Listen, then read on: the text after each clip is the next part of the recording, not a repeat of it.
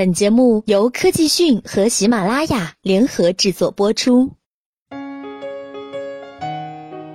说到国产手机市场，我们经常会有果粉和新粉踩踏国产手机互喷的情况是经常发生的。可如果说在印度，国内的手机可以说是独步天下了。小米在印度取得的成功，说明了印度人民似乎还是很钟爱中国国产机的。这是为什么呢？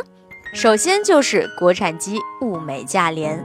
根据外媒报道，印度手机市场份额排在前面的分别是三星、联想、小米。除此之外，vivo 和 OPPO 也是非常的强势。而机型方面，销量比较好的机型分别是三星 Galaxy J7、三星 Galaxy J5 Prime。联想的机型是 Moto E3 Power、Moto G4、联想 K5。小米的机型是。红米三、红米三 S 以及三 S Prime，上面的这些机型的特色就是便宜。其中 Galaxy J5 Prime、Galaxy J7 Prime 的价格分别是二百二十美元、二百八十美元，而 Moto E3 Power、Moto G4 以及联想 K5 的价格分别为八百七十九元人民币、一百九十九点九美元以及一百二十九美元。红米三 S、三 S Prime 的价格为六千九百九十九卢比即八千九百九十九卢比，折合人民币约为七百一十六元和九百二十一元。在这其中最贵的就算是 Galaxy J7 Prime，折合人民币约为一千九百四十四元人民币和二百八十美元，大部分都在千元左右。相比较，国内手机的厂商如今动辄两三千，要么就是四千以上的价格。千元机还是在二零一三、二零一四年的时候比较风靡，如今却已经是中高端手机的天下，用户们似乎早已抛弃了对千元机的热爱。虽然在硬件方面，联想、小米这些机型和国内相差甚远，但是在印度市场，人家可不这么觉得。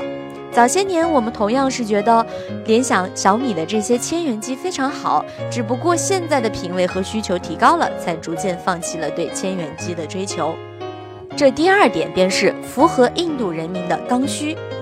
根据印度政府在二零一五年二月设定的经济目标，印度的 GDP 增长率应在未来十年维持在百分之九至百分之十的增长水平。有数据表明，印度2016至2017财年第一季度的 GDP 的增速已经达到了百分之七点九，领跑全球市场。而与印度 GDP 的相同步的，同样是印度智能手机的增速。截至 Q3 季度，印度前三十大城市市场环比增长幅度达到了百分之二十点四。但是，全球智能手机2016年的增速仅为百分之零点六，相比之下，印度才是真正的洼地。虽然在增速如此之高的情况之下，只有低价才是符合印度用户当下的刚需。虽然苹果本身也还不错，但与用户的钱袋子相比，用户显然更需要低价的产品。中国国产机的价格符合正在高速增长的印度用户的需求，在这种增速之下，玩高端也许能赚钱，但论市场份额，远远不及千元机。第三，中国的营销玩法迁徙到印度，除了手机本身的要素之外，中国手机厂商将富有中国特色的营销玩法也带到了印度。中国手机厂商将富有中国特色的营销玩法也带到了印度。据外媒报道，vivo、OPPO 在印度线下市场的入侵速度非常之快，而小米、联想也在加大线下渠道的力量。vivo、OPPO 曾一度是智能手机的领头羊，这样习惯了互联网思维的中国用户们完全不习惯，人家依靠的就是强大的线下力量，还有就是大促销。想必很多人早期都在广场上见过几名厂商工作人员搭个舞台，直接在广场上将手机低价开卖。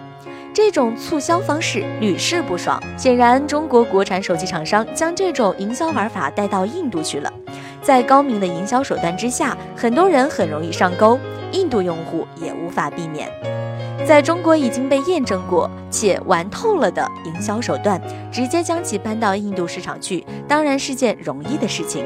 印度智能手机的市场也有可能和中国市场一样，被 vivo、OPPO、小米、联想所占据。